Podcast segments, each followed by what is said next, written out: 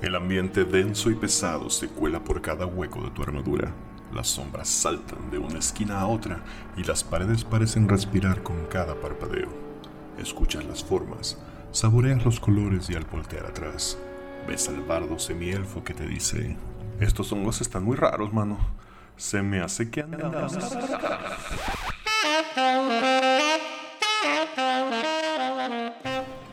Bueno, pues bienvenidos al primer episodio de Andamos Arcanos, programa de rol, cultura popular y Star Wars. Desde la ciudad de Guadalajara, Jalisco, el día de hoy es 28 de noviembre del 2019. Y me acompañan el señor Game Master Galvez. ¡Halo! De Medón Diablo. Yo. Osvaldo Luna. Y Neandertal. ¡Saludos! Los saludo, eh, soy Quetzal Revolver y bienvenidos. Vamos a empezar el programa con una sección de Game Master Galvez que se llama De Cacería. Y justamente de cacería, en la Gen Con, encontramos el top 10 de los juegos de rol que fueron nominados este año. Uno de ellos es producto de Catalyst Studios, es Shadowrun Six World. Un mundo conocido desde hace mucho tiempo. Este es un rol de fantasía, cyberpunk, eh, situado en un futuro utópico. Bueno, distópico más bien. Después de volver al futuro ya no existió el futuro utópico. güey. Sí, no, ¿verdad? Ok, ¿Qué tiene que ver en la de cacería? Y la pregunta es, muchos de ustedes ya jugaron Cyberpunk. ¿Qué esperarían de esta sexta? Bueno, aquí me tendrás que poner un poquito en contexto Ah, tu pregunta. porque yo nunca he jugado Cyberpunk. Digo, Oh. ni. Está situado en un mundo distópico tal cual, en el cual sufrió el mundo un evento supernatural, el cual son el despertar de los dragones que ahora dominan el mundo, y junto con ellos los humanos cambiaron en sus metaformas. Regresaron los orcos, los elfos, los enanos. Tenemos dragones sumamente mágicos y el principal, este, la característica del juego es que no juegas como una persona normal en este mundo. Un Shadowrunner es tal cual un mercenario dedicado a cumplir contratos por dinero. A veces tienen buenos contratos y a veces tienen que cortar tratos con dragones, lo cual no es tan buena idea. Y, esta es su sexta versión, su sexta edición, de- muy rápido después de la quinta, según yo. Porque de la cuarta a la quinta tardaron un rato. ¿Qué se tardaron como dos años este, en la sexta? Sí, fue muy rápido. ¿Qué bueno, esperarían? Como año y medio, o sea, como año y medio ya había como un preview, ¿no? Sí, Ya, ya está la página con una. Ajá. Y así, ay, todo. sí. Dicen que tiene nuevos dados, dados especiales. No sé por qué algunos juegos de rol han decidido de utilizar dados especiales. Yo soy muy fan de los dados Pues especiales. por lana. Sí, o sea, obviamente sí es una secadera de barro, pero pues, güey, es- La ventaja es que Catalyst es consciente de sus jugadores y hasta eso te da la tabla de conversión para que no necesites tus dados especiales. Ajá. Es un, ¿Los quieres? Cómpralos. Ajá, sí, mientras no sea una huevo, está chido, pero a mí sí, denme daditos especiales. Y también metieron el sistema de cartas. De personajes como en... Ok, no quiero causar polémica. Se parece un poco, solo un poco, al de cuarta edición de Dungeons and Dragons. De las cartitas que ibas adicionando a tu personaje. Es como Ah, las, también las cartas de magia que poderes, tienes para ajá. quinta, exactamente. Metieron también el sistema por cartas. Igual puedes utilizar Fixie. Lápiz y papel. Pero puedes jugar sin las cartas. Así O es. sea, te venden las cartitas. Es correcto. Y, y Bueno. según yo, algo, algo mágico de. Bueno, no sé si es de Catalyst o de Shadowrun, pero prácticamente todos los libros en su biblioteca funcionan, ¿no? O sea, son simples tablas de referencia a, Ah, sí. a- tanto a tanto a pads de aventura como a equipamiento y vehículos y todo. Pues desde cuarta, que es la que jugamos, este, los este, libros especiales, como los que hablan sobre las tierras como Aztlán o etcétera, este, o, sobre, o, o incluso aventuras, estaban con el sistema en, en función hace rato, pero fácilmente adaptable a cualquier otra este, edición. O sea, no se le quería realmente comprar un libro de Aztlán cuarta edición y supongo que sigue siendo lo mismo, ¿no? Bueno, pues ahora sí que a todos los que nos están escuchando, si es que nos está escuchando alguien, jaja, este, les toca decirnos cómo está, jueguenlo, búsquenlo. Tal vez puedan buscarlo en un próximo enrolate. Para alguien que, o sea, ¿qué tan complicada es la curva de aprendizaje en un juego como Shadowrun para alguien que solo ha jugado quinta edición de Dungeons and Dragons? Sí es más complejo definitivamente, lleva una mayor curva de aprendizaje y una mayor disciplina leer el libro. Ujú. Y depende cómo juegues. Puedes jugar como un guerrero el cual no necesita gran contexto ni gran trasfondo de entender las reglas para jugar. Como puedes jugar un mago, que Shadowrun, magos, hackers y chamanes son creo las clases más complicadas o las disciplinas más complicadas. ¿eh? Triggers. Ay, los riggers también. Son los más complicados por la cantidad de reglas que pueden manejar, tanto por implante, implantes físicos, implantes virtuales y cómo se dividen los mundos. En quinta edición mejoraron lo que es el sistema de hackeo con respecto a tercera, porque tercera era un mundo distinto, eran dos juegos aparte. Y en, quin- y en sexta espero lo hayan mejorado mucho más, porque era horrible jugar con un hacker donde tienes un grupo de street samurais, porque ellos entraban a combate y si tú estabas metido en el mundo virtual, durante el combate de los físicos, tú ibas a estar muerto. Bueno, Ok. idle. A menos de que tuvieras enhance y demás, pero esos son sistemas que no nos vamos a hablar en específico. Entonces, ¿qué tan factible sería poder jugar un one shot de Shadowrun? El Beginner Box que contiene Shadowrun desde su cuarta edición y eh, en quinta, y supongo que en sexta también va a existir como tal, contiene las reglas necesarias para empezar. Y contiene cosas fáciles como una, un set de hojas pregeneradas para que el DM tenga que leer sobre las quick rules, utilizar esas hojas, utilizar la aventura que ya viene y entender el sistema conforme lo juega. Entonces vamos a pasar a la siguiente sección que es Don Diablo, con su retro review. Ah, sí, lo dejaste en el orden que escribiste, ok. sí.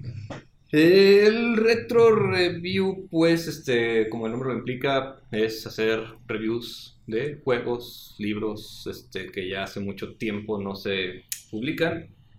Y voy a empezar con la edición favorita este, de su servidor, la más chida, que me pese. Segunda edición.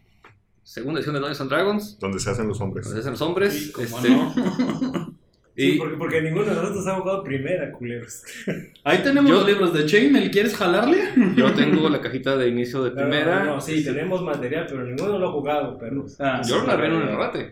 Ah, Digo, no más. Este, bueno, segunda edición tenía algo en particular. Igual que todas las ediciones, este, venía, por supuesto, con sus tres manuales básicos. El compendio de monstruos, su este, libro jugador, su guía al DM. Pero todos los demás monstruitos que iban saliendo en aventuras, en revistas Dragón, este, o en suplementos, lo recopilaban en un librito que es el tema y el objeto de deseo de esta sección, eh, llamado el Compendio de Monstruos Anual. Ok. Tengo aquí la primera edición, edición 4, el volumen 1 es este, y es este, digamos, en cierto modo especial para mí porque la primera vez que jugué Dungeons Dragons no teníamos mal de monstruos, fuimos a comprar esta chulada de libro. Que tenía monstruos un poquito pasados de rosca para principiantes.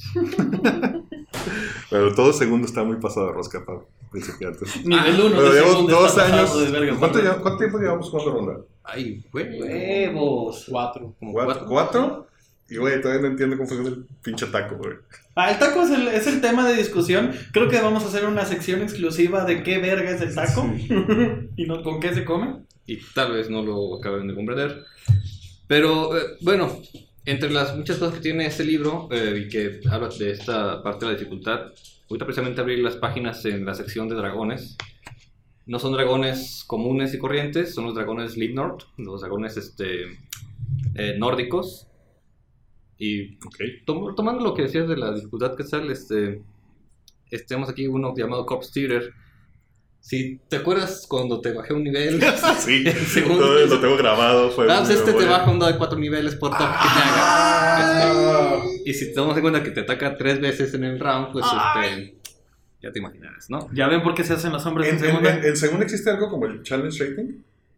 Eh, no. Sí, se O sea- llama segunda.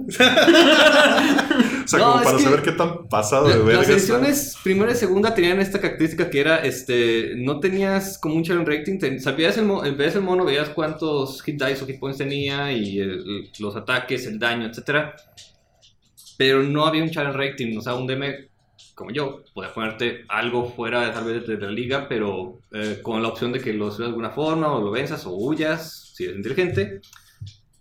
Pero pues, este, es lo que de repente la gente llama que no estaba nivelado. que es una edición no nivelada. No, no es eso. La vida no es nivelada, chica. Recuerdo ese pantano que era un dragón. Peleamos. Es, es este precisamente. Este es el de edad de cuatro niveles. Este, bueno, em, a lo que iba con esto, ah, digo, volviendo a la parte del libro, este es un total de. Puta, creo que no tiene números de páginas. Bueno, es, no, es un no libro existe la paginación extenso, segunda. este, unas 150. ¿eh? sí, unas 150 páginas de monstruitos. am, Para que vean. Una buena número de de página tiene. eh, Es como, ¿dónde está el HP? Sí, hay básicamente de todo Híjole. aquí. ¿O Hay dónde está el HP en Aquelarre? hay golems que no este, consideraban como golem de cerebros, por ejemplo. Eh, hay liches psiónicos, este, las primeras que aparecieron por acá en segunda edición. Y un plus que tiene esto es el arte. El arte interior está hecho todo, pero todito, los monstruitos hechos por Tony de Terlizzi, uno de los más chidos ilustradores que van a encontrar Te amamos. este, todavía hasta la fecha. Master de las acuarelas. Y bueno, este, ¿qué pueden encontrar en ese librito? Si lo encuentran, si lo ven por ahí este, para descargar o algo, o si tienen la suerte como yo tenerlo en físico, pues algo para darle buena variedad. E igual, si juegan segunda, si no juegan segunda, la neta se puede adaptar muy simple. Soy de la idea de que no hay que limitarnos a lo que sale impreso, sino que podemos simplemente adaptar lo que ya existía antes. Ahora, Tocando un poco ahí con este tema de los monstruarios, este. El volumen que siguió fue el que hicieron con la carpeta. No, esa, esa fue otra cosa. Lo que pasa es que se- Segundas sacaron eh, los suplementos del Compendio de Monstruos en dos versiones. Primero, el libro recopilatorio con todos, que es el que tenemos por ahí en la, ya en el estante. Y segundo, sacaban como suplementos que era como en, en cachitos. Comprabas un montón de hojas perforadas y te vendían también tu, este, tu binder, tu recopilador para ir poniendo ahí tus monstruitos. Y ahí puedes tener, en- yo tengo ese recopilador, igual me lo tengo para otro retro review. Y puedes meter también los monstruos que eran para ciertos settings. Entonces ahí tenías todo en un solo recopilador. Bastante, bastante este, choncho. Sí, es, es un trapper de argolla grande. Sí, lo he visto, es Y se- enorme. Y según yo, fue ya cuando salió la edición avanzada, ¿no? Ese trapper fue para la edición Sí, avanzada. Sí. Sí, fue de, los, de las cosas que se para la edición, segunda edición avanzada. Por cierto, hablando de cacería de nuevo, encontramos el fin de semana el compendio de monstruos 1 y 2 de Ravenloft. Sí me dijo Bobby, este, no de dinero, Un saludo al Bobby que anda en la playa. y que se nos va a unir para la otra seguramente. Pero sí, ya está en nuestra biblioteca, ahora también el compendio de monstruos ahora, ¿qué tan difícil es conseguirlo? Ja, este, la neta en físico. Sí. Ah, eso es como para otro tema, ¿eh? Después, este, hablar de cómo se han cotizado los libros de ediciones viejitas. Asumo que puedes comprar el PDF en el Eh, en sí, creo que sí Guild está en o, Games Guide. eh, Muy seguramente. Yo En he RPG. ¿eh? En, en Yo- Drive-Thru y esas cosas. Yo no sé si este en particular, pero sí he visto mucho de segunda. Por ejemplo, eh, Fantasy Grounds, eh, plataforma para jugar este, virtualmente, tiene los compendios de segunda y te los venden en paquete y puedes utilizarlo para exportar personajes para jugar en tabletop. Y que Entonces- personalmente se me hace una mamada que el PDF cueste casi lo mismo que el libro físico. Pero, pues- En No, no, Fantasy no, Grounds es- te cuesta como 10 dólares el libro. Ah, no, acá en. ¿Cómo se llama? Bueno, en Roll20. Sí Ah, vale no, lo mismo. Roll20 es caro, lo siento. Ese es otro tema que debemos de hablar, plataformas para jugar. Luego. Ok. Ese es tema para otra ocasión. Ahora, Este.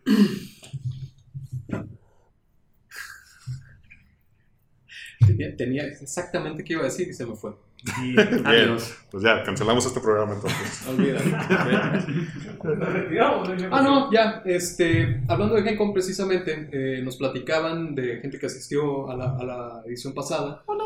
Que por eso decía, depende de qué tan difícil sea conseguirlos. En Estados Unidos no creo que sea tan complicado porque hay librerías que tienen hordas y hordas de libros que se les quedaron de, obviamente, desde los años, nunca los pudieron sacar. Entonces, puedes conseguir un bundle por 5 dólares. Pero yendo.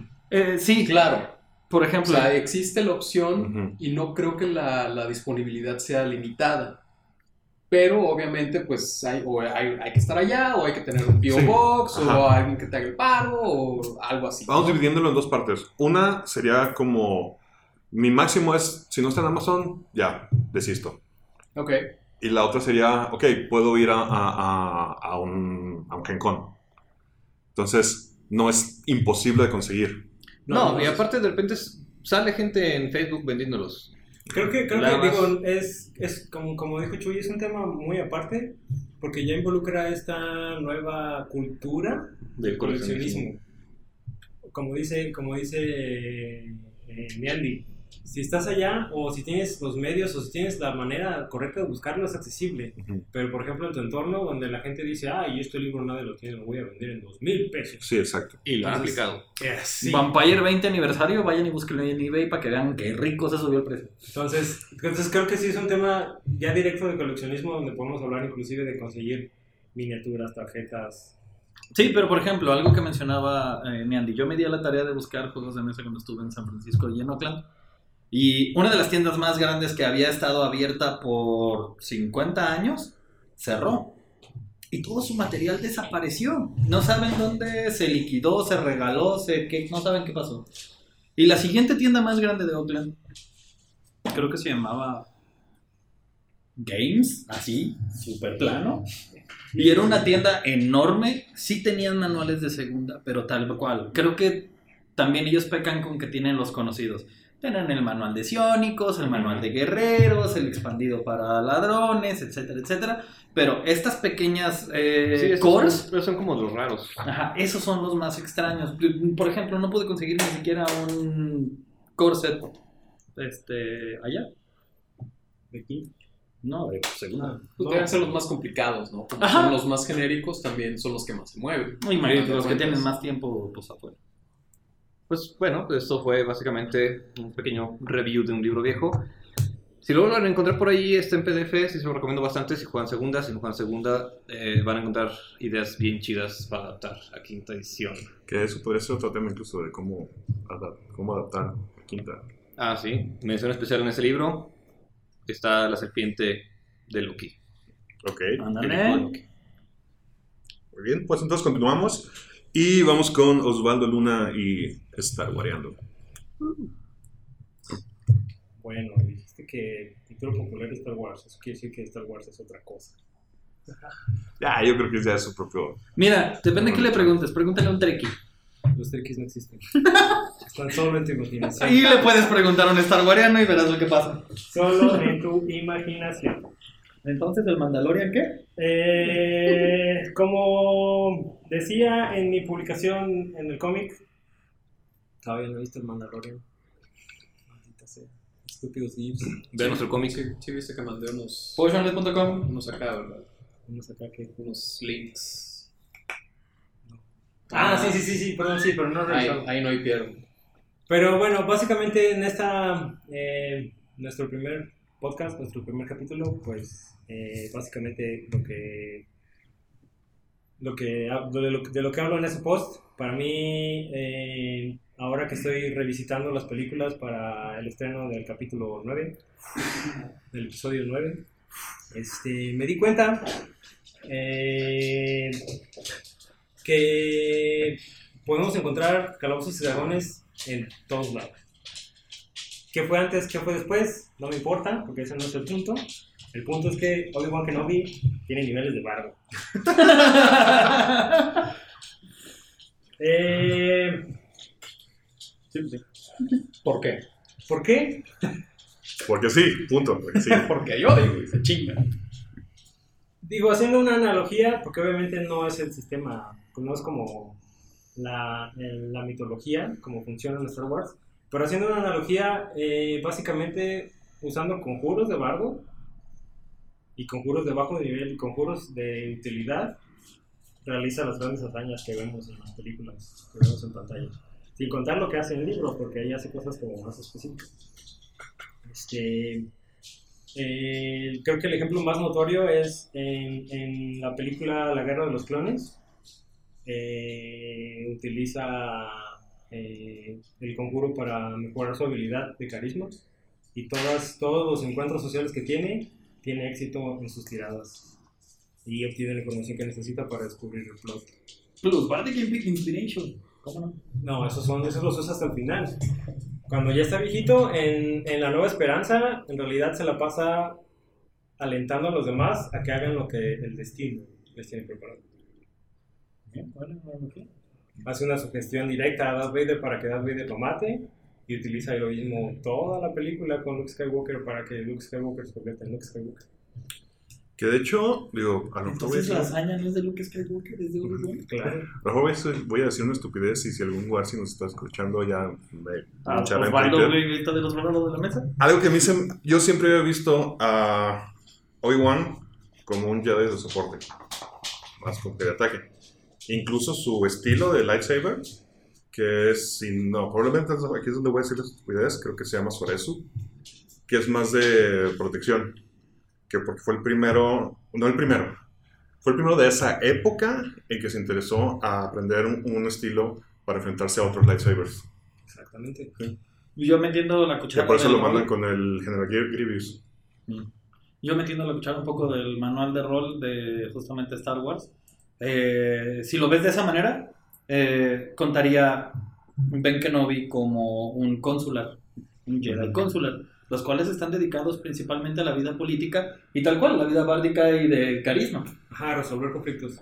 El, el... Era como un cortesano de. No estoy seguro de, de los términos específicos. Hay cortesanas específicas. No, no estoy seguro de los términos específicos que mencionas, pero sí, él, él cambia de estilo eh, cuando se hace maestro de Anakin y lo ves, lo ves en las películas. Eh, en, la, en, en La amenaza fantasma pelea de una forma en, e- y en, en la guerra de los clones que no pelea está en ese stand-by donde está mudando de estilo. Y cuando, ve, cuando estás en ataque de los clones tiene ese, ese otro estilo de pelea en el que siempre pone primero la mano, así como Ah, para allá. Aguanta. Este, Tapo, tapo. Y es ese cambio de estilo, tal cual. Y, y como, como, dijo, como dijo Michelle, sacado del libro, el vato es un consular, es un diplomático. Y en, en, en todo el lore de Star Wars, durante las guerras clon, él se caracteriza por, por resolver los conflictos de una manera pacífica, sin, sin utilizar la fuerza. Estos no son los droides que buscas. Todos, todos los, los las peleas que vemos en pantalla son solamente como un display visual, pero en realidad la mayoría de los, de los conflictos que ellos resolvieron los, los resolvieron sin prender la espada. Ok. Este y bueno, pues ese fue Star Wars. Ok, bueno. Solo les puedo dar un adelanto de mi siguiente capítulo. Chewbacca es un bárbaro. Sí, a huevo. Vamos. No lo Está, está, encuerado, cabrón. Ok. Creo que es el primer, el principal rasgo que te dicen. ¿Por qué dices que es bárbaro? Vamos, solo trae una carrillera. That's it. Pero tiene proficiencia en Blaster, me imagino. Y un arma No, que no trae nadie No, más. es, un, es una ballesta. Su arma en realidad es una ballesta. Y es una ballesta de. Kashyyyk. Ujú. No, de Kashyyyk. Solo la pueden disparar los Wookiees. Eh, imagínate que. que ¿Qué la dispara él- Han él- Solo él en- básicamente trae un antiaéreo. Mm, No entraré en ese tema. Trae, trae Bueno, una yo arma hablo de los juegos de antiaérea, rol. pero para, para una persona, pues para un vato a pie. Haz cuenta que trae un super sniper sote. O sea, de esos que traen balotas. Pero es una cosa ballesta. Virotes. ¿Quién dijo virotes el otro día? Pues Es la traducción mames. Son Virotes es un pan chingado. No mames. Y voy a intentar ver algo del Mandalorian porque vamos muy Mandalorian. No se preocupen, solo llevan tres capítulos. Pero sí, no he visto nada, pinche Disney. Porque todavía no hay. Disney Plus en México, así que. horas. No solo eso, Disney en Estados Unidos se cayó. Ah, el primer día valieron más. No, güey, a la fecha no, No, puedes sí. hacer login, está No, no. trabado. Ah, neta. Sí, Ay, güey. Ya, si yo leí los primeros, sí, que el primer día el servicio se sobresaturó. Entonces avanzamos al siguiente tema, que es con Neandertal y Oh. la caverna. Ok. Ay, Ahí se puso negra. La caverna, el día de hoy les tiene preparada una revisión rápida, espero, de eh, la nueva clase que se acaba de convertir can- en canon eh, con el nuevo libro de Erron que salió Ah, ok. hace ¿Meses? no, ¿Días? ¿qué- ¿Qué- qué- qué- sí, güey, tienes el 19, si al riesgo de sonar mal, 19 de noviembre. Entonces, Déjale pregunto a San tiene ahí unos, unos, unos días. Ha sido curiosa la evolución del artífice desde la perspectiva de quinta edición. Sé que existe desde otras ediciones, como cuarta, Desde creo. tercera, creo desde que había. tercera, probablemente. Yo lo ignoro, honestamente. Yo recuerdo Mi- haberlo oído. Mi, mi primer encuentro con él fue con una sesión que tuvimos de Verdón hace, hace unos meses con Deme Don Diablo. Y bueno, eh, la primera versión para Quinta en realidad fue soltada en enero del do- 2017. Después hicieron una revisi- revisión eh, en febrero de 2019.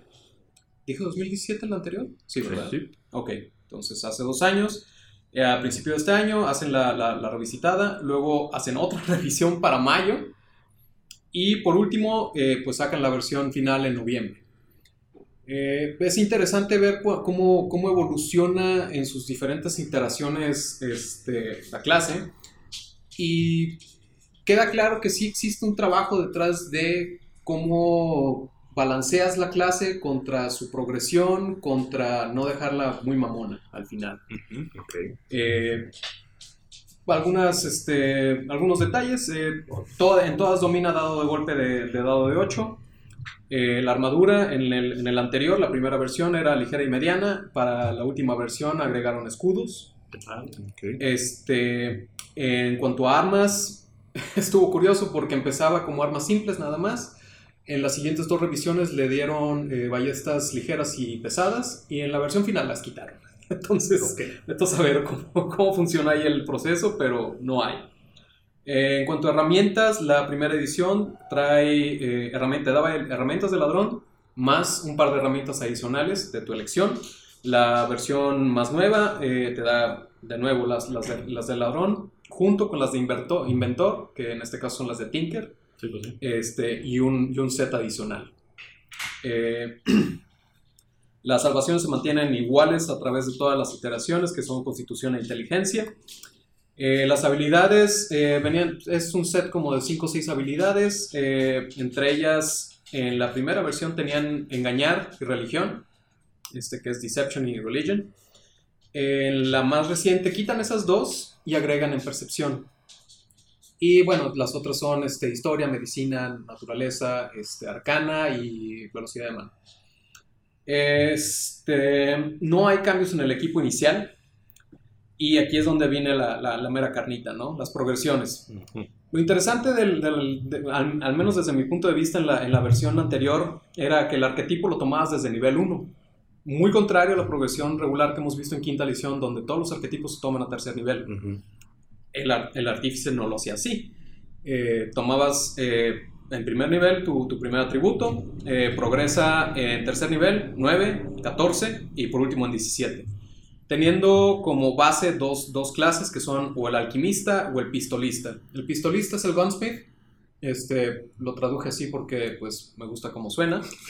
Por mis pistolas. Este, Pistolero. mientras que en el nuevo, de nuevo, el arquetipo se toma a tercer nivel, progresa igual este, como la mayoría de las clases en nivel 5, nivel 9 y nivel 15.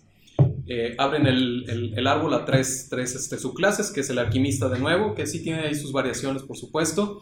El artillero, que no se confundan, no es, eh, no es similar al pistolista, tiene ahí un par de cosas interesantes. O el ingeniero de combate. Hay diferencias marcadas entre estos dos arquetipos, aunque suenen similares. Suena muy interesante. Este, dato curioso, por ejemplo, de la, de la magia y los progresos, este, en la versión vieja no existe magia para el, para el artífice. Este, en las versiones nuevas agregan dos hechizos, este, los cuales avanzan en nivel 3, nivel 5, nivel 9, 13 y 17. Son adicionales a tu lista base. Eh, hablando de la magia, eh, el primero te daba, eh, digo, el, el- sí, el primer, el primer, este, la primera iteración te daba magia hasta el nivel 3 y era una lista muy reducida de hechizos, mientras que la, la- versión última que sacaron, la magia la tomas a primer nivel. Es una lista expandida, incluye hechizos del Sanatar y aparte te da acceso a cantrips, cosa que no había en, en la versión anterior. Eh, la progresión de los atributos eh, en la versión anterior eh, empeza- es muy similar, pero sí tiene una variación. Es el nivel 4, 8, 12, 16. Y en la, la versión vieja tenía, eh, te daba otro en el 18, mientras que la versión nueva te da uno en 19. Eh, y aquí es donde vienen ciertos cambios. Este, existe una- un feature que se llama Tool Expertise, el cual te da doble proficiencia en- a la hora de utilizar alguna de las herramientas que mencioné anteriormente. Este, el la versión anterior te lo daba a nivel 2, lo cual creo que para niveles bajos es muy bueno. Mientras que la versión nueva te lo da hasta nivel 6. Pero tienes, tiene su que ver. Eh, por otra parte, por ejemplo, la, la habilidad de imbuir objetos con, con magia, que es básicamente la- el, el- el meollo de, de ser el artífice. Eh, para empezar, eh, la, la versión anterior tenía algo que le llamaban las, las creaciones maravillosas. Eh, podías, as- básicamente, creabas una, un ítem mágico este, por puros huevos o por la magia que, que- que canaliza el, el artífice, tal cual. Eh, en, la versión, en la versión nueva retiran por completo las creaciones maravillosas. Este, Pero a nivel 4, eh, te, te- te digo no, a nivel 2, perdón, en la nueva, te permite as- eh, escoger una de una lista de 11 diferentes este, técnicas, por llamarlo de alguna manera, eh, para que puedas hacer diferentes cosas con magias, como darle más armor class, darle bonos al ataque, darles bonos al daño, e incluye algo que era muy interesante en la versión anterior, que es este, el, el sirviente mecánico, o en este caso el sirviente que es un homúnculo. Son similares, pero diferentes.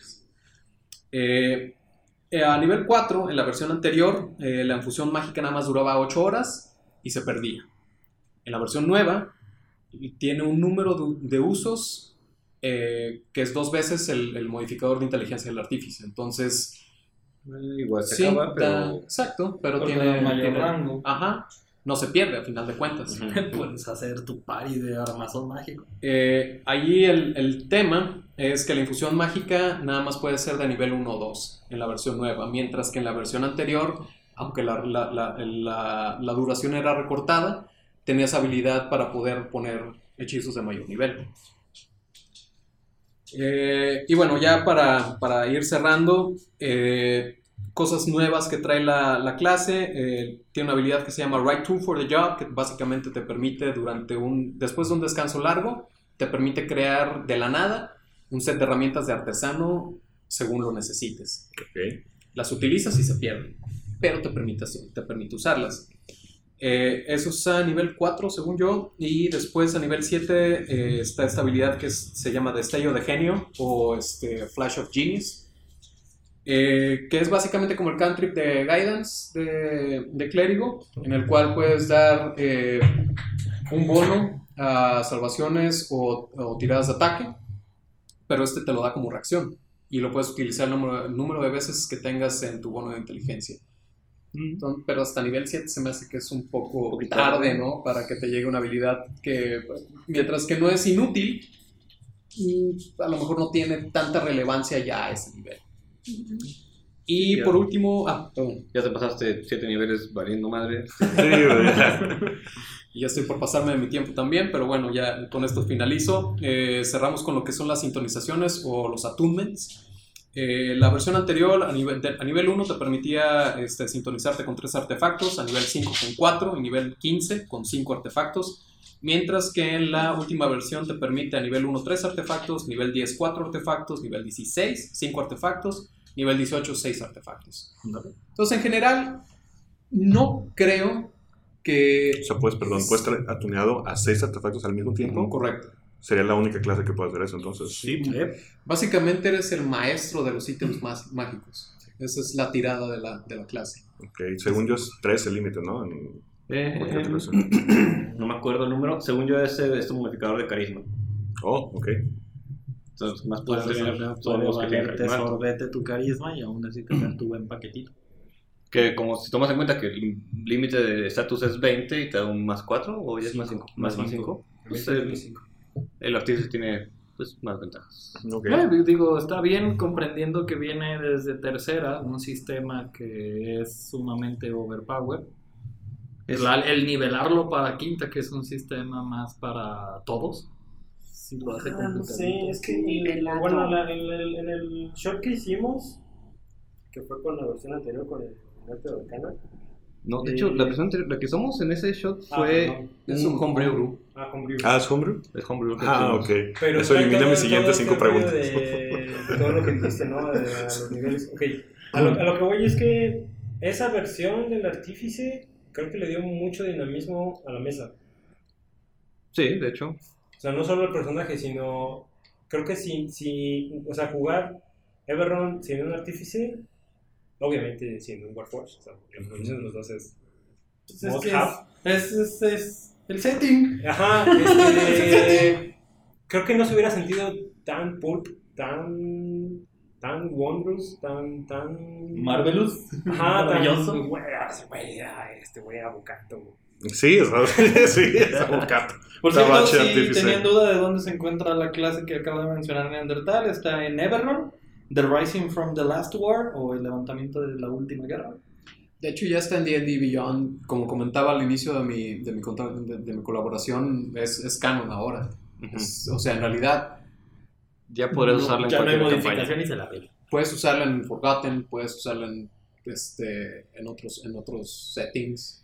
Sí, tú DM eres de los que se queda en no. una sola edición. Bueno, pues si no te gusta que metan personajes nuevos, pues tejones, porque no hay libres. Yo que jugué con la, con la versión anterior, eh, aún y cuando me gusta mucho, sí estaría dispuesto a darle una oportunidad tal vez a esta, nada más para ver, aún y cuando hice este análisis, no podría decir a esta instancia con a ciencia ciertas cuál es mejor. Yo estoy muy enamorado de lo que tengo, pero no me cerraría a darle una oportunidad a este. Esto es una apertura para otro tema en algún otro momento, pero ¿qué tanto las habilidades de tu personaje forjan cómo eh, actúas a tu personaje? Porque creo que si jugaras este artífice nuevo, no sería lo mismo. Porque simplemente el- la creación de tu contexto hacia tu personaje con lo que tienes va a ser distinta. El arquetipo es totalmente diferente, para empezar. O sea, como comentaba, el, el artillerista o el, o el, o el, guns- o el, este, battlesmith, en realidad no creo que representan lo que representó en su momento el gunsmith, por ejemplo. El alquimista creo que sí mantiene mucho la misma esencia y creo que el artillerista lo, lo enfocaron también un poco hacia ese lado. Eh, hay detalles, por ejemplo, como la, creación de armas arcanas, este, que el Gunsmith lo trae, y esa es básicamente su, su, su habilidad. Mientras que estas otras subclases eh, presentan otros, otro tipo de oportunidades para, pues, para hacer otras cosas y rolearlo de otra manera. Por ende, concluyo en eso, que no estaría cerrado a, a jugarlo este, en, en esta versión nueva, solo para ver si en realidad... Porque mi impresión inicial, curiosamente, era que simplemente le habían partido la madre a la clase. Para mí, a, a primera instancia, a primera leída, honestamente no me gustó cómo quedó. Pero de nuevo es desde mi perspectiva subjetiva, en la cual yo ya estoy muy clavado con lo que ya tengo. Viejito. No, no es viejito, güey, es de dos años. Tiene dos sí, años sí. y en realidad no es ni siquiera la versión original de Arte de Arcana, sino que es un homebrew, como lo mencionamos, que en realidad nada más es como Le cortaron tomaron, tom- no, tomaron partes del alquimista y las separaron para crear este, lo que le llaman el, el Beastmaster, que es un güey que hace creaciones este, animalísticas, robóticas, mágicas, que estaban padres. Suenan interesantes. No sé cuándo va a estar al aire este programa. El día de hoy estamos a 28 de noviembre. Pero eh, Lo vamos a aventar rojo. le quiero aprovechar para decirles a los que nos van conociendo que Potionless tiene su canal de YouTube, donde tenemos algunas de las aventuras. Y estamos planeando grabar la siguiente one shot de la aventura de Everron, que ya jugamos, en la que jugaste un artífice. Y uno de los personajes que más me divirtió de mí, que es un shifter pugilista. Entonces ahí los verán. Mi pregunta es, en esa aventura que vamos a ver, ¿estarás jugando el homebrew que jugaste la aventura pasada? ¿O estaremos viendo el oficial? Yo creo que sería cuestión de analizarlo, ver qué, qué es viable. Digo, porque a mí no me acuerdo que te dejé encargado que me estás haciendo y... si te lo van a quitar, no. Sí, pues sí. Pero eso lo van a, se van a integrar en el one shot, supongo. Sí. Oh, Vean, vean el canal, vean Groom grabar. Ah, verdad. Bueno. Ya lo vemos. Va, pues entonces pasamos a la sección donde les recomiendo algo que he estado leyendo. En este caso, voy a fanboyar un poco, porque la verdad es que sí, hacía mucho, mucho tiempo que no me enamoraba tanto de una franquicia. Me atrevería a decir que mi amor por el Witcher se equipara a Metal Gear. Entonces, así de cabrón. Ande, el Neandy para que te tiempo. ¿No? ¿Por qué? Creo, no, mames. Eres igual de fan, ¿no? De Metal Gear. Creo que si, si, si leyera los libros y jugara los juegos, tal vez estaría en el mismo nivel. Ahora- Honestamente, creo Digo, que creo que mi acá Osvaldo y yo y Chuy compartimos Witcher. ya, Witcher ya compartimos el Witcher y es- y el corazón del lobo. Pues el 20 de diciembre, si no me equivoco, es el estreno de la serie de Netflix. Ah, y también el estreno de Star Wars, qué curioso. Mira, Y- nadie va a ver esta. Nadie va a dormir ese día. Es Nadie va a dormir ese día. Vamos al cine, regresamos a ver tele. una de las razones por las cuales especialmente me interesa verla es porque, al menos, esa es la parte de Henry Cavill. Es que tenemos que ver que me gustó el tráiler, debo decirlo, que Henry Cavill no se ve tan gacho como Witcher. Ojalá Ah, ok, actúe. no, ya, ya, ya nos íbamos a pelear. ¿Eh? Henry Cavill no se ve gacho nunca, cállate. Bueno, no se ve tan gacho como Witcher. Vamos, esperemos actúe a la altura. Pues el, pues el tráiler se ve muy, muy prometedor. De hecho, creo que mi, antes de entrar en materia con la lectura recomendada, creo, y spoilers, probablemente spoilers, este, mi única bronca es Jennifer. Mm. Por Mm. una sola razón. Este, no porque no esté guapa, no porque no parezca. Gran parte del contexto y la motivación de Jennifer en el libro parte de su instinto maternal. Y me pusieron una actriz demasiado chiquita Ajá. para creérsela que quiere ser mamá. Vamos a ser mamones. Recuerda que en la Edad Media vivían máximo 30 años. Entonces, chiquito, ¿de qué estás hablando? No, Tenían hijos a no, los no, 12. no, no, no, pero no, no se trata como de, de un- contexto temporal. Ajá. es- Ajá. Porque, porque el, el, el, el trip de este vato es que ella es una persona grande que sacrificó ese pedo para obtener el poder que tiene. Voy de acuerdo, pero y vamos como sorcerers, este, estamos hablando de que tienen, probablemente, porque no sabemos, alrededor de los 100 años. Pero se mantiene joven. Pero, o sea, sí, de La hecho, cuestión todo es- es un glamour. a, a lo que se refiere Quetzal es que lo, lees el personaje y te das cuenta de la madurez del, del personaje como tal. Claro. No se refleja en esa cara de morrita. Completamente de acuerdo y voy con el punto que mencionaban. El mago puede tener 100 años. Sí. Recordando que en el primer libro, la estriga, la princesa, no tiene más de 12. Ah, no, sí, sí. Y sí, ya sí. le están casando, ya le están poniendo con otros güeyes. Sí, sí, claro, pero... Estamos No, poniendo cuando ese contexto. este, supón, supón. Cirila tiene que 12 años también. Voy- pues, supón de esa manera de que Jennifer empezó su pad de sorcerer antes. Y conserva su belleza de cuando empezó. Empezó muy chica y menos... no, es ah, es que eso es que no- spoiler. Ah, Pues vamos a ver, spoiler. vamos a ver, vamos a ver qué hacen en la serie para que esto se arregle. Pero, Pero esas son las consideraciones que podría Ah, tener. mames, eso suena como la tercera temporada. Quién sabe, por, por lo que he visto. Están haciendo, pero metieron toda la licuadora, güey. No, Pero es que no puedes meter todo. Ah, bueno, ya, a eso, a eso es a lo que voy. Mi primer acercamiento al libro fue por el juego. Yo entré tarde al Witcher, entré el año pasado, o antepasado, con el Witcher 3, con la cacería salvaje. Y lo primero que me di cuenta es que todo el juego me hablaba de cosas y personajes que asumía que yo ya conocía. Dije, probablemente porque no jugué el 1 y el 2. Obviamente no los iba a jugar. Esta es mi opinión muy personal. Ahí digan lo quieran. No se me hace necesario jugarlos. No. Puedes aventártelos en YouTube si quieres. Pero sí leer. Ah, a, a eso voy. Y ahí me di cuenta que no, no los mencionan a todos en el 1 y el 2. El libro 3 asume que leíste los libros. Perdón, el juego 3 asume que leíste los libros. Y dentro de que no es necesario para seguir la historia del juego, sí le añade un montón de carnita que de repente te sale un personaje y ya sepas por qué se lleva así el Witcher con él. Ahí fue cuando me entero que hay libros y ahí fue donde me voy al primer libro que en ese momento el primer libro que iba estaba a punto de pedir en, en ¿cómo se llama? En Amazon era el libro 1, que es La sangre de los elfos. Hasta que alguien me dijo que no. Amazon, patrocínanos. Por favor. Te amamos. El libro 1, el primer libro que deben leer es este que tengo en mis manos, que es Último. El último deseo. Antes de la novela oficial, que empieza con el- La sangre de los elfos, este, hay dos libros de historias cortas. Dos. Ujú. Eh, el libro El último deseo y La espada del destino. Si de veras quieres entrar y entender por qué tienes que ir a buscar a Cirila, si de veras quieres enamorarte del personaje y entender el pedo entre Geralt y Yennefer, señores, les recomiendo mucho este libro. Está el- lo que tengo en mis manos, la edición de bolsillo, en inglés. Este, me costó, si mal no recuerdo, 120 pesos. Y que por cierto, como nota, y para que Amazon nos patrocine, en este Black Friday están vendiendo toda la edición completa. Como Ah, 300 varos. Como en 300 Neta, ah, pues 400 mira. baros. Digo, ¿Son su- los 9 libros?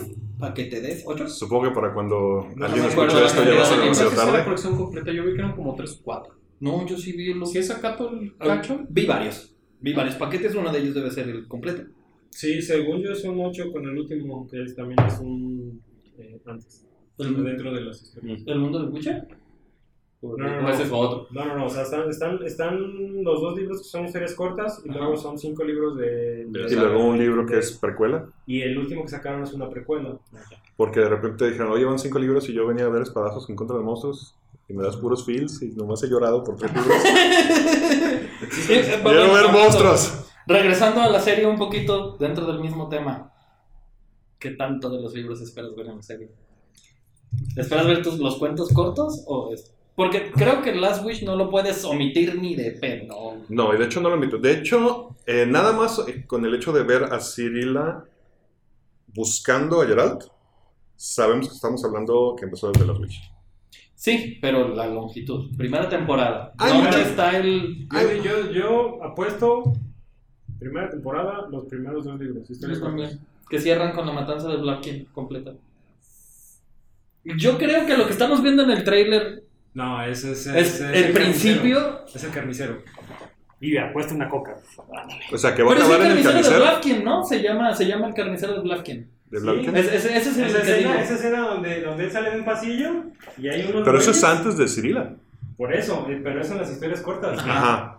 Ahí. Eh, y se llama, se llama, se llama el asesino, el carnicero. el Carnicero de carnicero de Blaviken. Blavkin. Entonces, yo también creo que van a cerrar contando la historia completa del carnicero de Blavkin.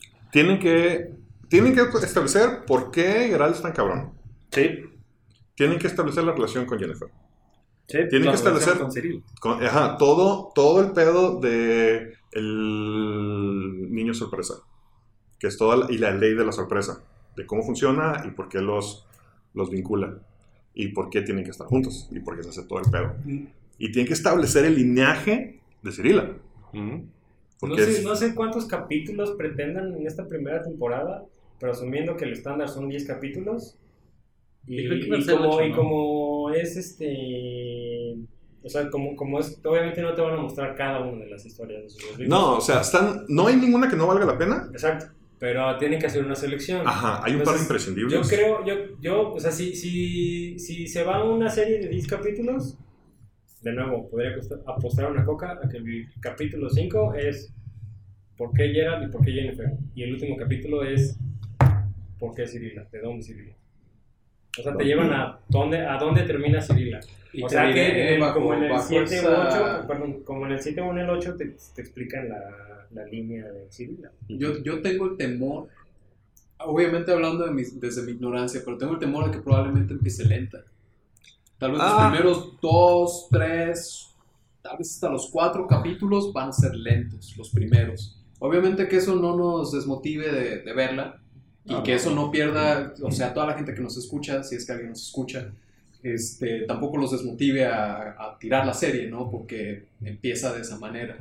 A final de cuentas, yo creo que tal vez sí van a establecer un par de historias de esas, pero no todas, sino que van a sembrar nada más la pura semilla para desarrollar en una siguiente temporada. Y este, colgándome un poco de lo que comentabas, eh, yo creo que están hechos, o sea, el canon tiene que ser el libro. O sea, si el juego asume que tú estás leyendo la historia, la serie tiene que asumir que también eres fan de los libros, no fan de los juegos. Ah, no, no, eso es un hecho. De Eso es hecho, un hecho. ajá. Y mismo Jaime Camil lo dijo en la Gen Con. ¿Qué? Jaime Jaime Camil. Camil. ¡Ah, cabrón! Es Camil. ¡Largo de aquí! ¡Largo de aquí! Señores, se acaba de abrir una vacante en Andamos Arcano. ¿Cómo se llama? Henry Cavill. Cabil, Camil. Cavill. Que te arda, amiguito. Este, mencionó en la Gen Con cuando le hicieron una entrevista, eh, él mismo menciona ser sumamente fan de las novelas, de principio a fin, y que el trabajo que él hizo para la serie es justamente basado en su conocimiento y en su amor por Geralt de Rivia. Y es ahí donde digo, ay, a ver qué tan chido le sale. Y aquí vuelvo de nuevo al libro. Mi review. ¿Qué pueden encontrar? ¿Vale la pena? un chingo. Eh, me sorprendió mucho lo bien escrito que está. Dos cosas que puedo decir del, del autor, que es, no sé si lo estoy pronunciando bien, Andrzej Sapowski. El señor sabe de estrategia. Probablemente aquí nos haría falta Bobby, porque es el que está más metido en la trivia de ese tipo. Pero sabe estrategia, sabe de esgrima y sabe narrar. Entonces está muy, muy... Sí, tuve que leer, yo leí el libro en inglés, me considero proficiente en el idioma, pero sí lo tuve que leer con un traductor por un lado, porque hay muchos términos que no conocía. No, no es Herman Melville tampoco. Entonces está, yo llegué por los madrazos y me quedé por los feels. Sí hay un punto el en sí, sí, la neta, cuando empezaron con, con su chiqueadero, con Jennifer y con los demás sorcerers, dije, no, esto va a valer madre. No, la neta, ah, ¿Es una historia de amor complicada? es sí, sí, sí, sí. Un, perdón, ¿son como tres historias de amor complicadas? Como tres, no más, cabrón. Este, vale mucho la pena. Yo lo pondría en mi top.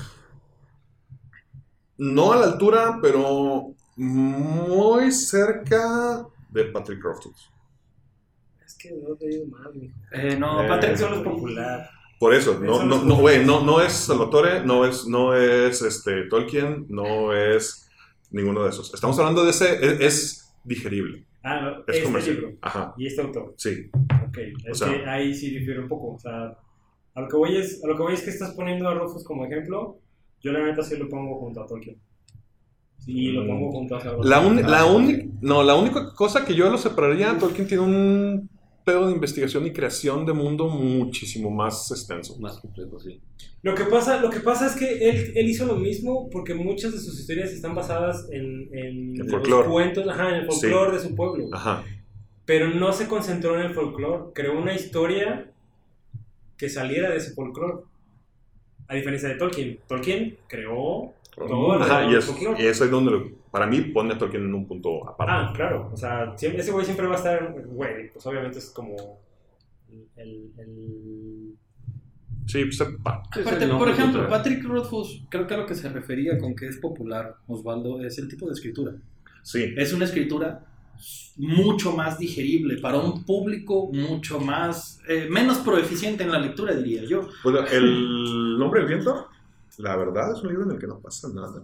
Exacto. Y es la nada más entretenida que he leído en. Eh, ahí debo decir solo la primera parte, mientras estás leyendo El escribano, creo, y es mención aparte, el escritor te da toda la hueva que el escribano tiene.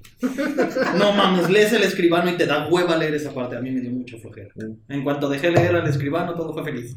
Lo he leído. Es la primera parte del libro, ¿no? Es- Sí, son como medio lo, un lo estoy capítulo. leyendo, lo estoy leyendo, este, no encontré ninguna parte que me aburra. No, es No, que- no, no me aburre. Me No, parece no, demasiado aburre, lenta. nada Vas a ver, en Ah. cuanto brinques de cuando el escribano conecta con el vato, Ujú. te vas a acabar el libro en dos días. Si tuviera que definir de alguna manera la, la escritura de Rothfuss sería, tiene cero grasa. Tiene, no le sobra nada, Ah, ni le falta nada. O sea, te cuenta, te puede contar una cosa completa en un párrafo. sí. Y eso lo hace muy, muy dinámico. Y este güey se dedica a platicarte. Y este cabrón ¿Qué te está puede, sucediendo? te puede narrar una pelea En una en- línea. Ajá. Y te la imaginas. Y ves al Witcher del juego que prácticamente está bailando con la espada. Y ves por qué es tan cabrón y dices, ah, no, pues, Quiero es- ver la escena del estrigo. Ya. Que en el libro está bien bonita narrada la escena de Sí. Striga. ¿Ya viste el. A mí, a mí el- me pasó algo muy curioso porque mi versión del libro Ah, a eso voy. Según yo, yo estoy leyendo versión en inglés. Según yo, la versión en español está mejor.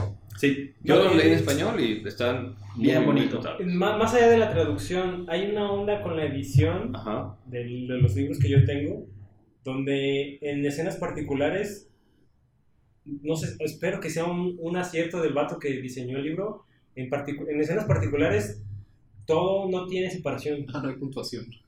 O sea, sí hay puntuaciones, pero no hay separación de párrafos. O sea, Entonces están sí, leyendo Ah, sí lo sí. enteros Corridos, sí. de párrafos. La escena que menciona él es, güey, son dos hojas donde no te detienes.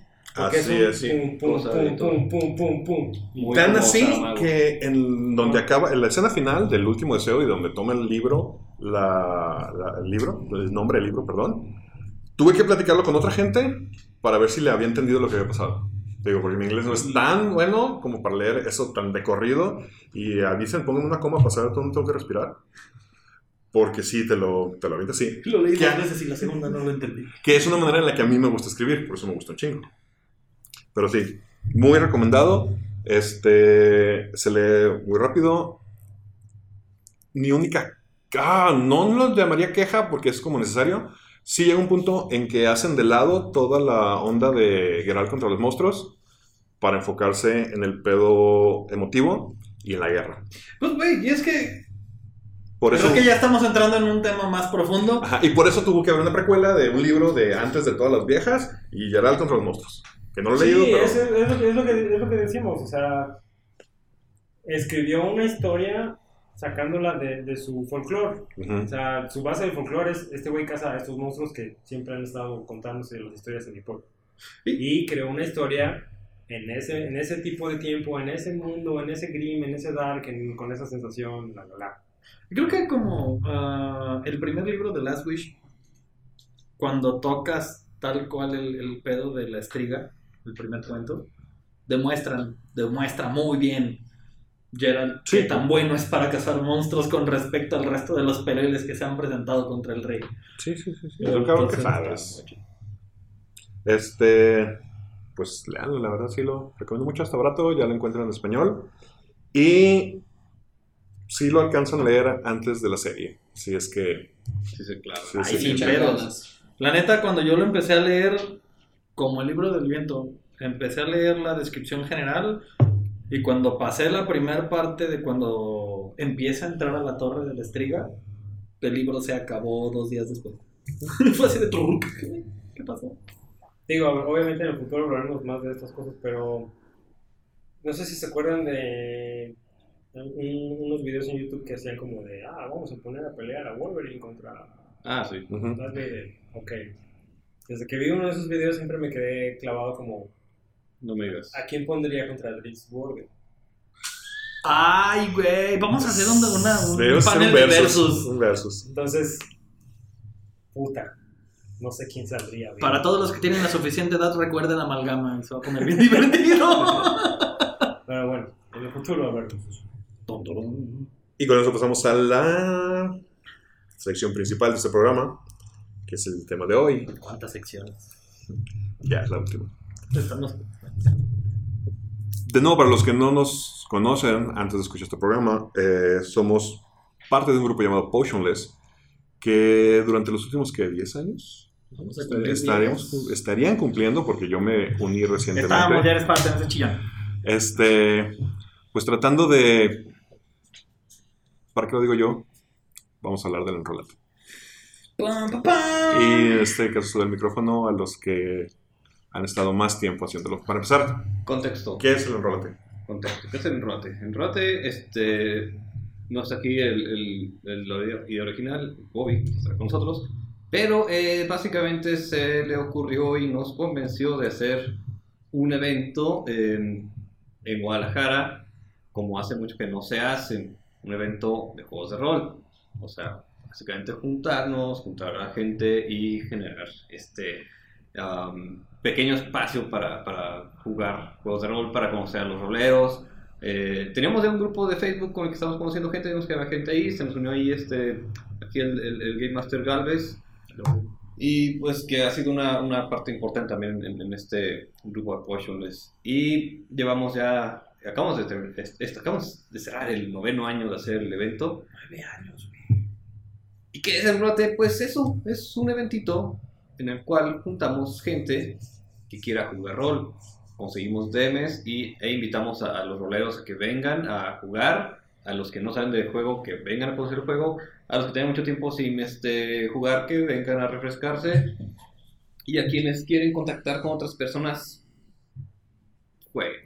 Sí, principalmente el enrólate es para los roleros, nuevos, viejos, de la vieja escuela, de la nueva escuela, de una escuela completamente distinta a las todas las demás. El chiste es que se junten y juguemos. Eh, nueve años han pasado desde que empezamos y ¿dónde empezó? Eh, Primero, todo empezó en la rolería, como mencionó DM Don Diablo. Eh, un grupo de Facebook, el cual actualmente puedes ir a buscar e inscribirte y encontrar a un montón de roleros ya no de Guadalajara. Me da gusto decir que contamos con Chile Mole. Este, ahí empezamos a cotorrear, a decidir que nos íbamos a juntar un día y empezamos en un café para luego hacer este evento en mi casa. Nueve años han pasado, como dije como dijo don, Deme Don Diablo, acabamos de terminar nuestro noveno año. ¿Y cuáles son las impresiones de nuestro noveno año? En la última edición fue en el Ameriqué. Este, tenemos un estimado de cuánta gente entró. Más o menos como 100 personas. 100 personas. Obviamente comparado con otros eventos como locales aquí como la Concomics o a nivel nacional como la Mole o Conque, son números muy bajos, pero tomando en cuenta la comunidad que existe y otros eventos similares, créeme que sí es un logro. Creo O sea, que... juntar 100 personas a rolar durante un día entero, sí es No, sí, eh, creo que lo que quiero mencionar es el punto de que el evento está exclusivo para una actividad. Exactamente. No es como la mole, como la con cómics, como la Rage, como todos estos eventos que procuran aglomerar todas las actividades que traigan dinero. ¿Por qué? Porque el enrólate, a pesar de que cuesta un poquito, no es para hacernos ricos, este, es para unir a la gente bajo el rol. That's it. Y no, y hablando, bueno, para mí, algo que me ha hecho identificar el rol y separarlo de cualquier otro tipo de hobby, y hablando de dinero, es, a mí se me hace algo que tú compras un libro Ujú. y puedes jugar años con él, sin tener que volver a gastar un peso. Seguimos hablando de segunda edición, ¿recuerdas? Obviamente, o sea, podrías, nadie lo hacemos, Dude. nadie lo hace. Creo que me he gastado más en dados que en libros. Oh. Bueno, Híjole. no sé. No, Pero podrías, podrías. Podrías comprarte dos libros, un Players y un... ni siquiera el, el- Creo que ni siquiera es tan necesario el... ¿El guía? DM. O sea, creo que con el Players y el, el manual de monstruos lo haces. Sí, Seamos sinceros, el juego de rol puede empezar con tu papel, un lápiz y dos dados de seis. No, y, y estoy hablando de quinta, o sea... Ajá, ajá, y puedes llegar, llevarlo hasta los manuales que lo que único que hacen es hacerte la vida fácil con respecto a qué hacer y cuándo hacerlo con tus jugadores. Entonces, tenemos un evento que ya va a cumplir 10 años. El evento está establecido, la gente local lo conoce. ¿Alguna foránea también? Mucho Yo, yo creo que la gente a nivel nacional la conoce también. Ahí se me pregunta. lo conocen que durante todo el esfuerzo que se ha realizado en estos últimos 10 años, porque pues ya vamos para allá, ahora se empieza a replicar en otras ciudades. Pero durante todo ese periodo que menciono, nosotros somos los únicos que hemos hecho algo similar. Yo hablo desde mi ignorancia, obviamente, porque nunca he tenido redes sociales hasta hace poco, porque pues no me laten. Eh, y pues sí, soy bien antisocial también, entonces en realidad que me entere de cosas, de, de repente sí es complicado. Pero sé que ustedes han estado de- de- con redes sociales desde siempre y en realidad lo que digo no es, no es mentira. O sea, no existe en, México a esta instancia un, un evento que se asemeje. No. Eh, Intentaron varios grupos, los cuales fueron muy loables en su momento, generar este tipo de movimientos. Unos se tuvieron broncas internas, se separaron, otros decidieron literalmente intentar sacar dinero de los jugadores. Obviamente falló eh, su estrategia. Eh, sí, tal cual, nosotros hemos sido los que más han durado. Ha sido gracias a la gente que nos ha seguido, que nos ha escuchado durante nueve sí, años, la neta. Eh, también puedo decir con mucho orgullo que este año fui- fuimos parte de la comunidad a nivel Latinoamérica, corriendo aventuras oficiales para World of Darkness. Que Dungeons and Dragons pues, son las comunidades que han estado peleadas toda la vida. ¿no? O sea, los roleros fantasía, eh, fantasía regular contra los vampires, básicamente. Que el enrolate en realidad también es, otra de las barreras que tumba, ¿no? Eh, No, no estamos casados con ningún sistema en particular. Eh, y obviamente, como mencionaba el Diablo, eh, cada narrador es el que pone el sistema que, que, que quiera. No estamos cerrados a que, ah, que sea quinta, o que sea tercera, o que sea Shadowrun, o que sea vampiro, o que sea, que sea lo que se te pegue la gana. En realidad, si tienes ganas de, de, de rolearlo, bienvenido. Si tienes ganas de jugar, bienvenido también. Entonces, ¿qué es lo que puede esperar un asistente al Rolate? Para, empe- para empezar, el costo. Vamos hablando del costo. Estaba hablando de que es un costo siempre ha sido menor a 100 pesos. Se. Ha sido menor a 50. A 50 pesos. Tuvimos en la edición de 75 pesos que fue cuando regalamos miniaturas. No, ¿No fueron 75? No, Cobramos fue gratis. 35 Ah, pesos. 35. Miren, para que vean que bien andan las finanzas de nuestro evento. O sea, lo cual es es súper accesible. Y regalamos miniaturas. No, y, este, y ahora en este último regalaron dados, regalamos aventuras. Gracias a todos nuestros patrocinadores por participar, claro. ¿Qué más hubo ahí? Hubo, hubo regalos incluso del American. de- de- Ah, Sí, sí, sí, un par de promocionales por ahí. Creo que tengo una camisa. O sea, creo que en el puro Postales. gift bag se va el costo. Sí, lo- lo- como, como, como dice Michelle, o sea, no, nunca lo hemos hecho por enriquecernos. Espero que no, porque el día que digan, vamos a hacernos ricos, nos vamos a dar la chingada. este, y siempre, siempre ha sido como recuperar. O sea, desde el principio, yo creo que a partir del, del segundo año, ya que nos dimos cuenta de la mensada en la que nos habíamos metido, Ah, por el cierto, tamaño de chingadera en la que nos hemos metido. como dato, en el primer enrólate, aunque no me lo crean, tengo por ahí el cuaderno donde fue en el patio de atrás de mi casa y fue una asistencia de 70 personas. Entonces, estuvo de locos ese fin de semana. Y deja tú que haya sido en su casa, su casa está en Tlajomulco. Sí, de hecho estuvo cura porque pusimos el punto de encuentro en el proceso para que de ahí irnos todos y dirigir a la gente. No llegaron más que dos personas, creo. Dijimos, ah, vamos a jugar nomás nosotros, nuestro grupo y estos dos invitados. La gente llegó allá. La gente llegó allá. Este, ¿y qué? ¿No cobramos? Bueno, no. No cobramos, fue. No, sí, había una cooperación voluntaria para recuperar el rollo y limpieza. ah, sí. Era- Sí, da 10 pesitos y ya está. Que obviamente, que obviamente, o sea, obviamente cubrió los gastos que necesitábamos. En aquel Es- entonces es- se llamaba La Lata. Ajá, era una latita. Y, y pues, más, más que como remembrar, pues lo que estaba diciendo es, desde, desde el segundo año dijimos, no se trata de hacernos ricos, se trata de recuperar lo que necesitamos para que esta cosa se siga haciendo. Porque evidentemente, Cuesta. No solo, no solo cuesta, evidentemente ya no podemos no hacerlo. Ah, bueno, eso es otro. O sea, así hayas tenido 20 personas, ya, ya no podemos decir, ah, ya vamos a dejar esto. que pasó similar con los, con los freebies. O sea, el primero obviamente no hubo regalo porque era improvisado. El segundo regalamos unos dados, unas miniaturas de papel y, Y separadores de y separadores, Y postales. postales y todo chido. Y también ese día dijimos, ya valimos verga. No podemos dejar No, de dar regalos. no podemos no dar nada. Y así ha sido, ¿no? Hemos estado buscando ver qué este, podemos regalarles. A veces han sido cosas más chidas, otras tan chidas, este, pero siempre pues con el afán de que no se vayan con las manos vacías. O como, como ahora la, la gente lo ha convertido, pues es como eh, es como su, su corcholata de Boy Scout de, fiel de este año. Ajá. Tengo el dado, tengo el parche, tengo El lo botón, que den este. ese día. Sí, de hecho, platicando en este último evento que tuvimos con participación de Potionless en el Rage, mucha gente fue lo que comentó, fue lo que escuché, así de yo estoy esperando los freebies del Enrollate.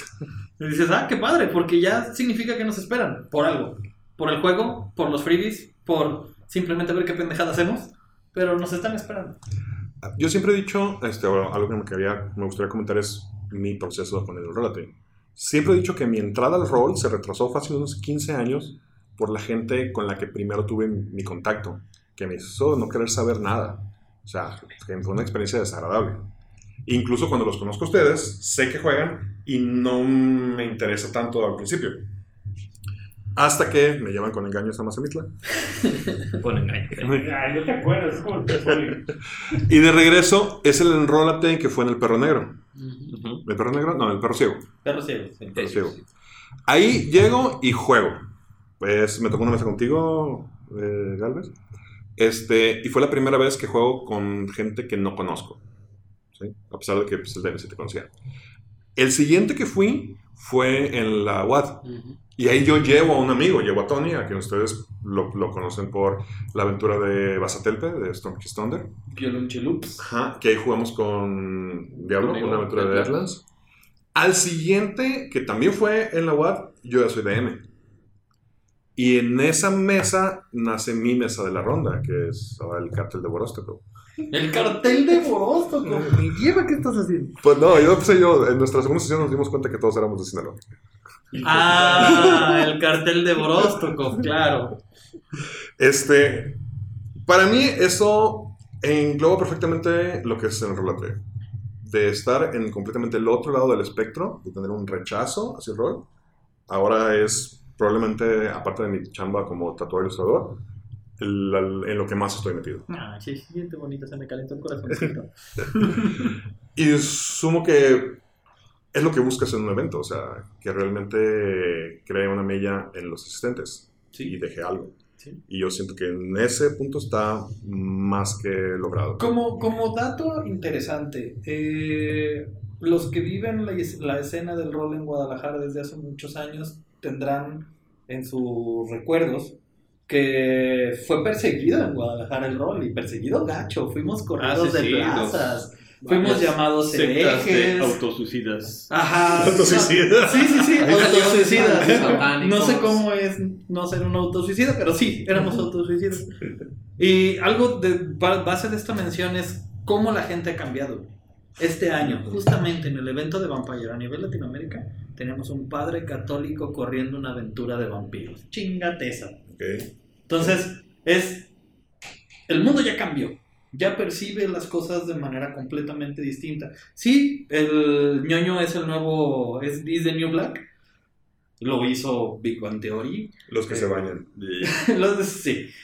Todos esos empezaron a crear esta masa que se está moviendo y cambiando el pensamiento, lo cual está chido. Y el enrólate ha sido parte de ello y está bien perro en Guadalajara, porque pelear contra la persecución católica está ruda. Ahora, hay un boom ahorita mediático Sí. por todo lo que estamos viendo de Stranger Things, todo lo que estamos viendo con artistas famosos como John Manganiello, Death Never Saves. nos cae gordo, este, Deborah Wall, eh, todo el fenómeno de Critical Role, este, se puede decir, si no es que ya es, es, es un boom en Estados Unidos y lo, está empe- lo estamos empezando a sentir en el resto del mundo, ¿qué tanto ha influido eso en la nueva afluencia hacia el relote? Creo que lo primero que he quitado es el estigma, güey. Sí, este, bueno, es que creo que eso, eso se nota también porque, digo, son nueve años ya de eventos, en esos nueve años no va la misma gente. Tenemos... Eso, eh, es- eso es algo que me tocó ver mucho en los... No, iba a decir tres, pero han sido más de tres en los últimos dos años. Este, de- de- perdón, desde el perro ciego hasta el último fueron... sí, hemos... sí, Varios eventos aislados y... Ajá. sí. Y las caras repetidas han sido pocas. Sí, de hecho, creo que los que más se repiten son los DMs, porque siempre los estamos jalando, este, y ni siquiera así se van renovando también. La gente llega y llega a su primer rote cada año. No sé cuántos, no he contado, este, pero casi estoy seguro que un 50% de la gente que va es gente que nunca ha ido un rote. De ahí el O que no ha 50 jugado restan también. también. Este, entre esos hay mucha gente este, nueva que, que no tiene la experiencia del juego. Por, por ejemplo, O de men- mencionábamos esta onda como de la, la vieja escuela, ¿no? O, o los más viejos de, de la escena en, en Guadalajara. Obviamente, cuando lo hicimos, fueron los primeros que, que, que vinieron a criticarnos y a, y a ver, pues estos mocosos mozalbetes qué chingados están intentando hacer, ¿no? O sea, algo que nosotros intentamos hacer, eso mucho no va a funcionar porque la sociedad no, no, no va a permitir. Ellos, no, no, no, obviamente no es en desagrado, pero ellos mismos se han Relegado. relegado, o sea, han dicho, pues es que sí lo están haciendo bien, chido, bye. Ujú. Y entonces no son ellos los que acercan gente al evento. O sea, ha sido gente que por nuestro esfuerzo y por nuestra estru- estructura de trabajo han llegado solos. Han llegado como, ay, me enteré y, y o me dijo mi amigo que ya jugaba o es, quiero saber qué pedo y encontré el grupo y el grupo me llevó al- a la página y la página me llevó al evento. Y, y como, dice, como dice Chuy, yo creo que desde el, desde el cuarto año es un 50% de gente nueva. Y eso, a a mí en lo personal, y creo que a los demás también, este, me late eso porque es el... Uno de los objetivos del rote de, de siempre, desde el primero, fue pues, crear comunidad.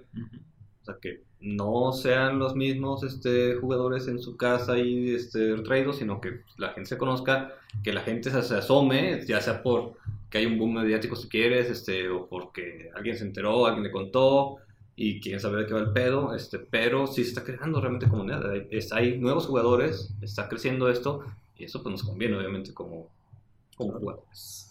Entonces, ¿cuál es la expectativa para el décimo aniversario? Grande y es lo único que voy a decir.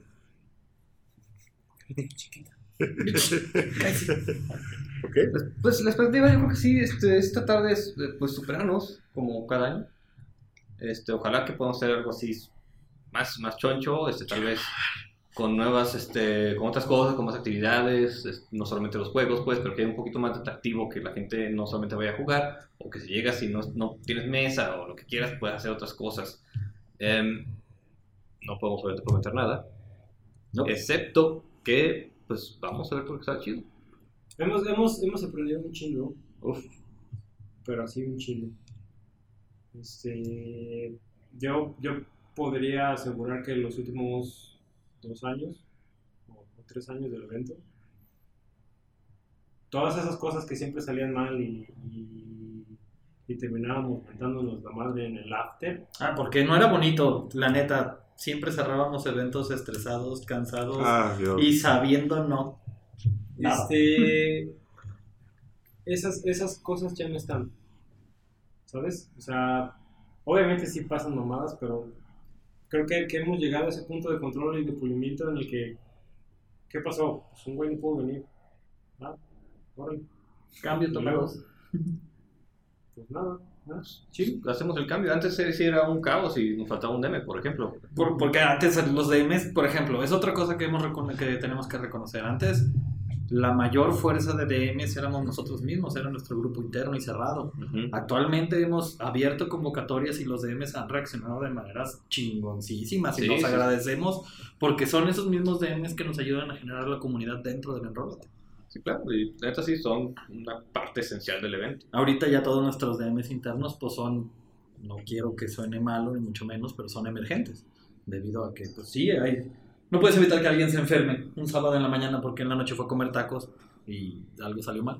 Entonces, como, como dice Chuy, no podemos prometer nada para el 10 más que hay que divertirnos. Vamos a jugar, es el chiste.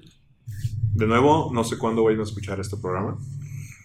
Antes Pero, del décimo aniversario, por favor. Seguro. pero apunte su calendario para dentro de un año, el enrolate décimo aniversario.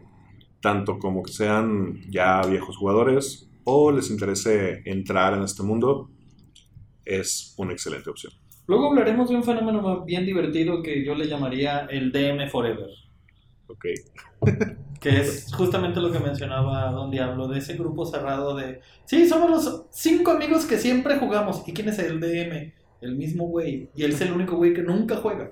Sí. que no quiere decir que no se divierta. No, los DMs nos divertimos en nuestra muy única manera. Sí, Pero sí. hay que jugar.